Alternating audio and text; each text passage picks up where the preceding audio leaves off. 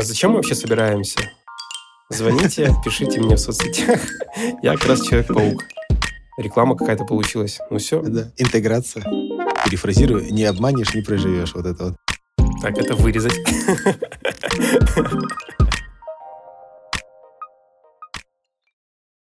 Виктор, привет. Привет, Александр.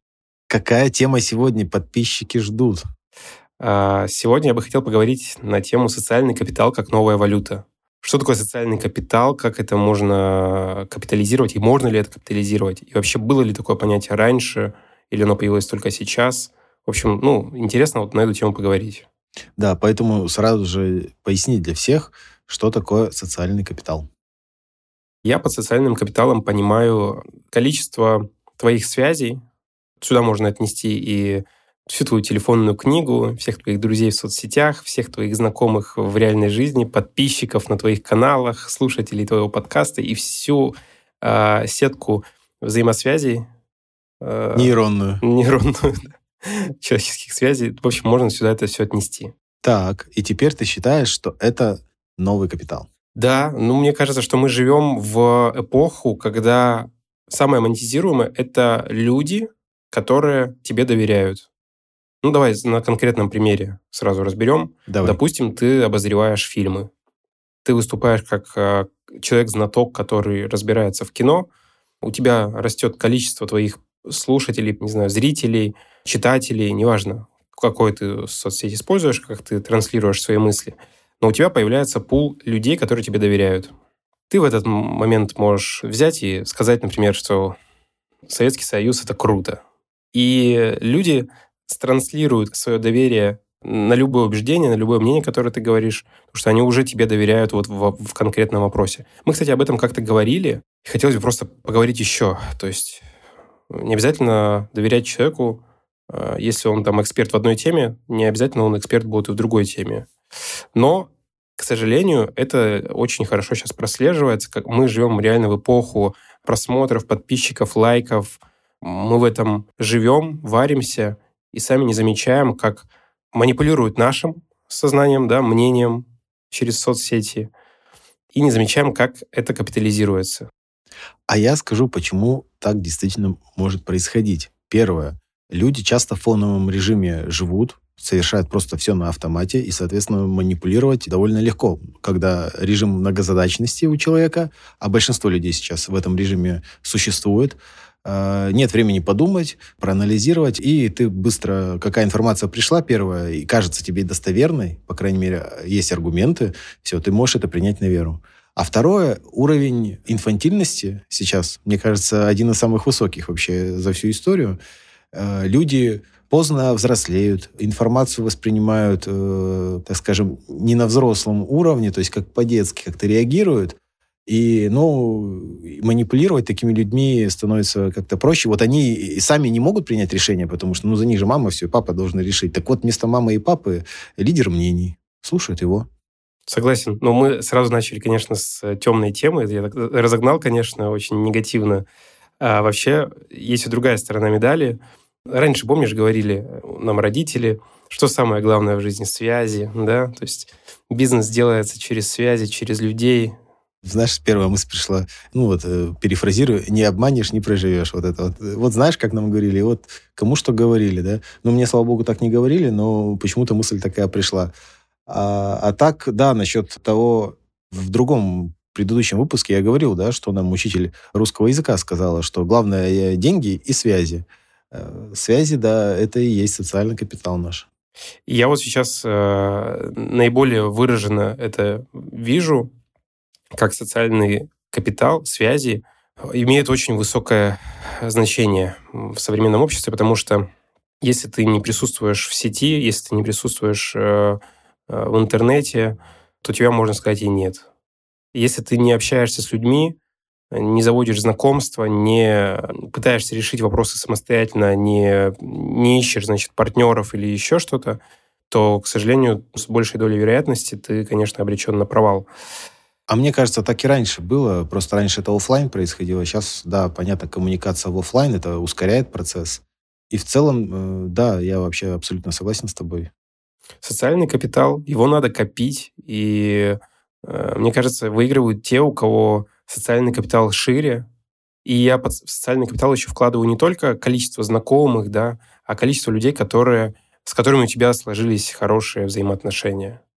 Но смотри, мы же под социальным капиталом в виде, когда лидеров мнений обсуждали, у них э, это ведь незнакомые даже, они даже аудиторию эту могут э, не знать, ну, какие-то цифры могут, статистики знать, но в целом они этих людей не знают. И этот человек, на самом деле, с точки зрения э, знакомых, у него, может, вообще друзей нет. Он дома сидит, вот подкаст пишет, как мы, да, вот, такой же, да, или там видео обозревает, и все, больше ни с кем не общается, э, может, по разным причинам.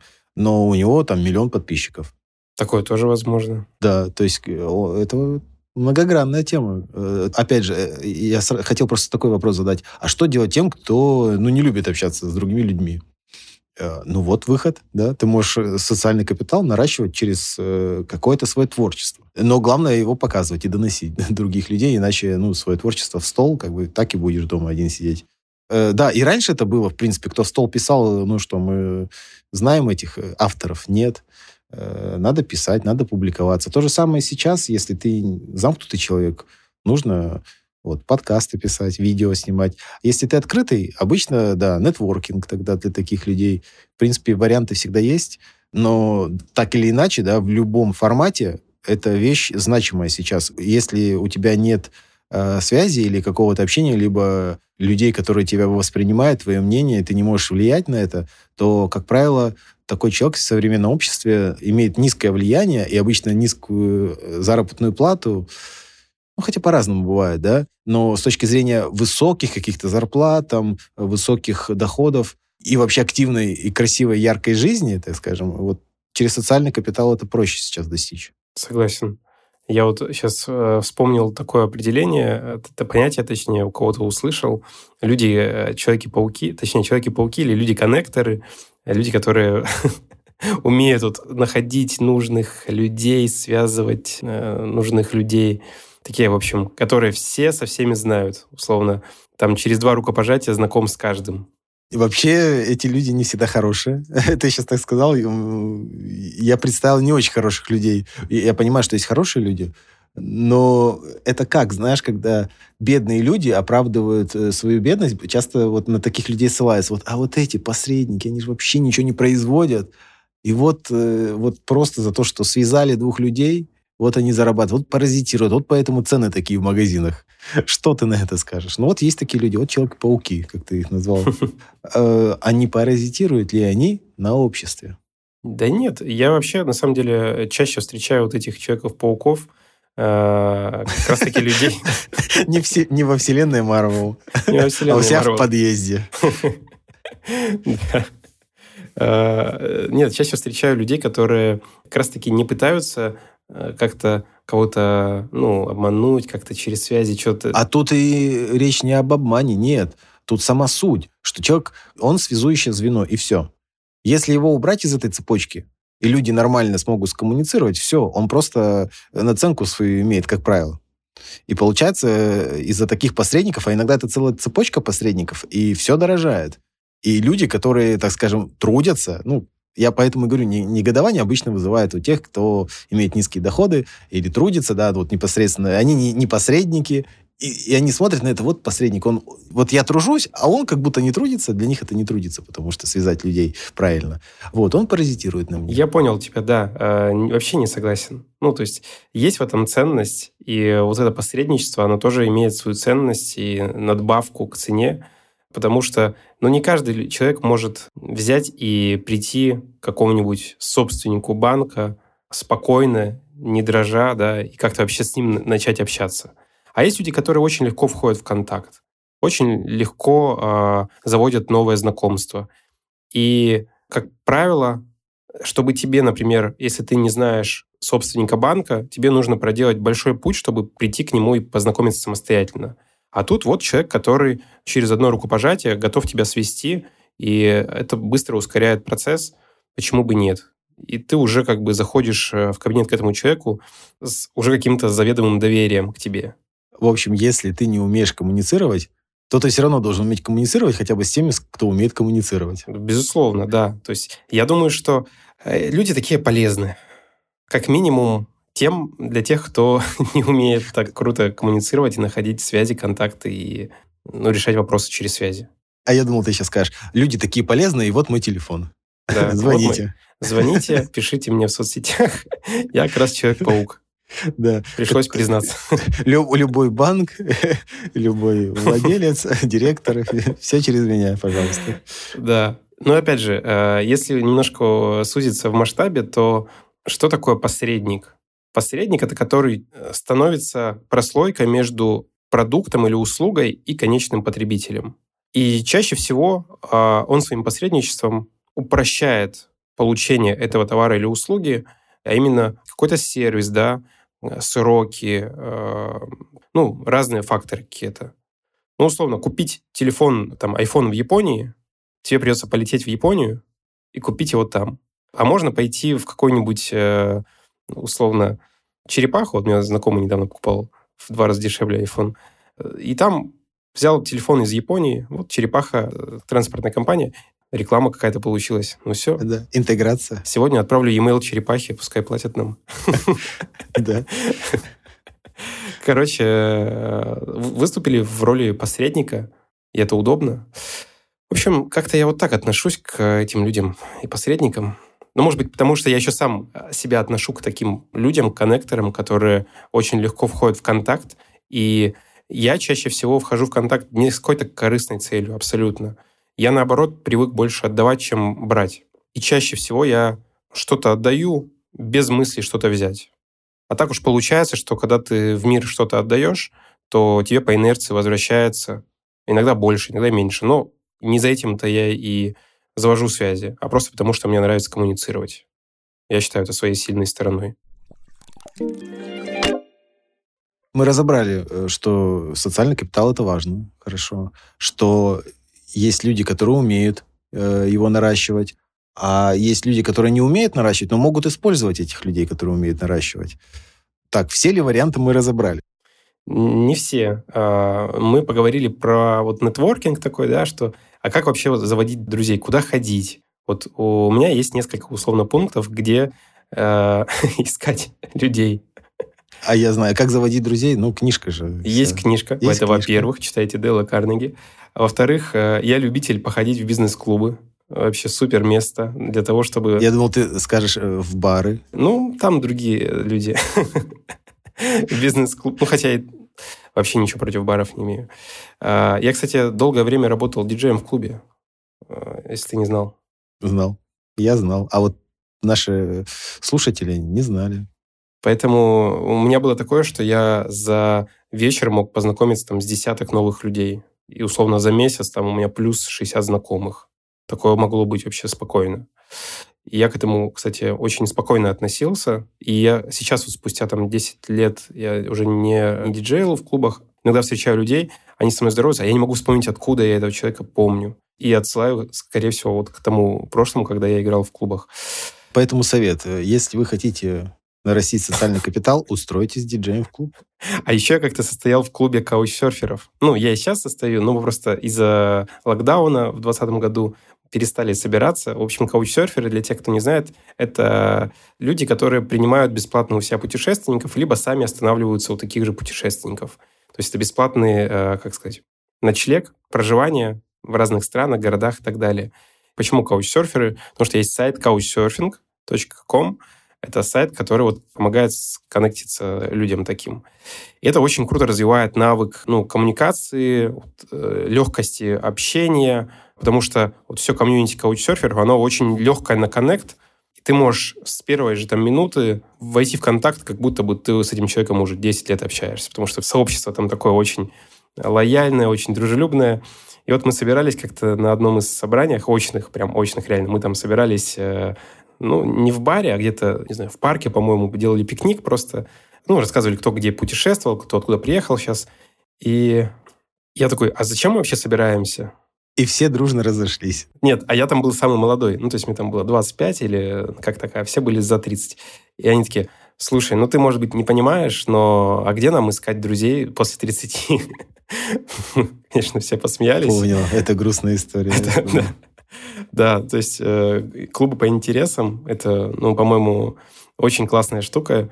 Обожаю всякие кружки, клубы по интересам. Всегда вписываюсь в такие истории, потому что мне самому интересно окружить себя единомышленниками и так далее.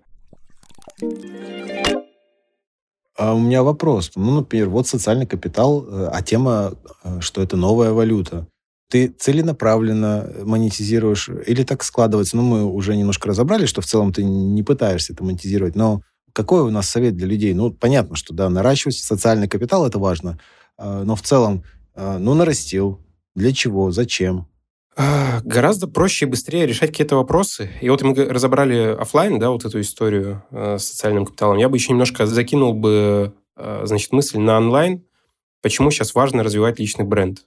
Хоть вокруг этого много хайпа и, может быть, э, неоднозначных мнений, нужно ли развивать личный бренд, всем ли нужно развивать личный бренд – а, я имею в виду больше про э, социальные сети и так далее. Я считаю, что абсолютно точно нужно всем. Еще тогда, когда я учился, уже была тенденция э, смотреть соцсети. И были первые, кстати, прецеденты тогда в двух, там, ну, в начале 2000-х, когда по соцсетям могли уволить человека.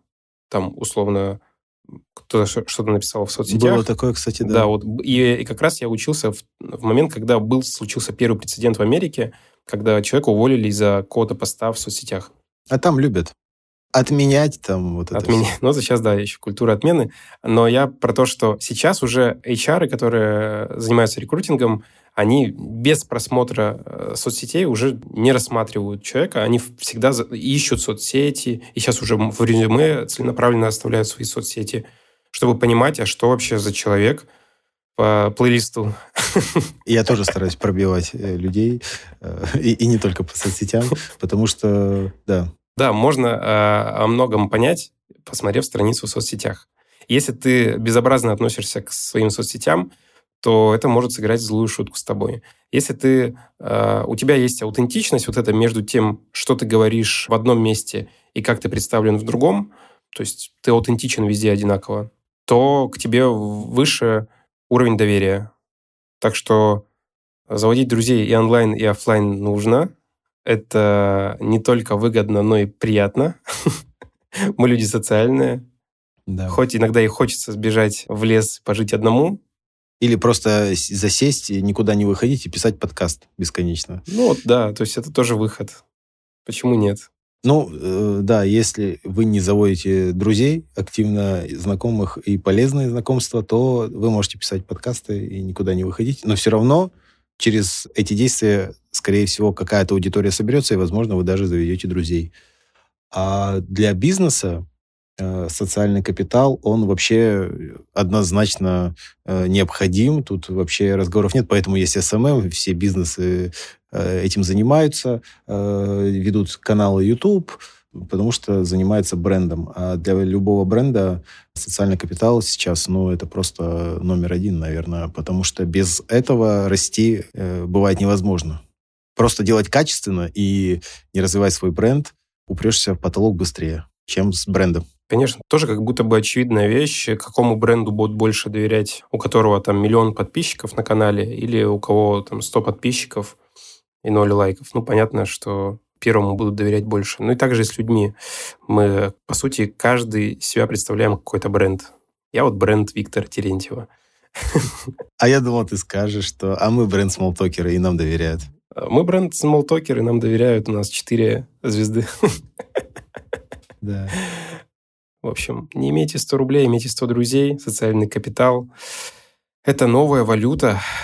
И еще очень важную мысль хотел бы сказать, что заводить друзей и подписчиков нужно, конечно, не, не держать первостепенной мыслью, как это капитализировать и монетизировать, а все-таки держать э, основной мыслью поиск единомышленников и какую-то пользу нести обществу. То есть с этой мыслью нужно растить социальный капитал, и тогда у вас точно все попрет. Мне возразить нечем. Всем спасибо, что слушали. Всем спасибо, хорошего дня, вечера. А может быть ночи. Как там у вас, не знаю. Главное, чтобы у вас все было хорошо. С вами были Смолтокеры. Всем пока. Пока.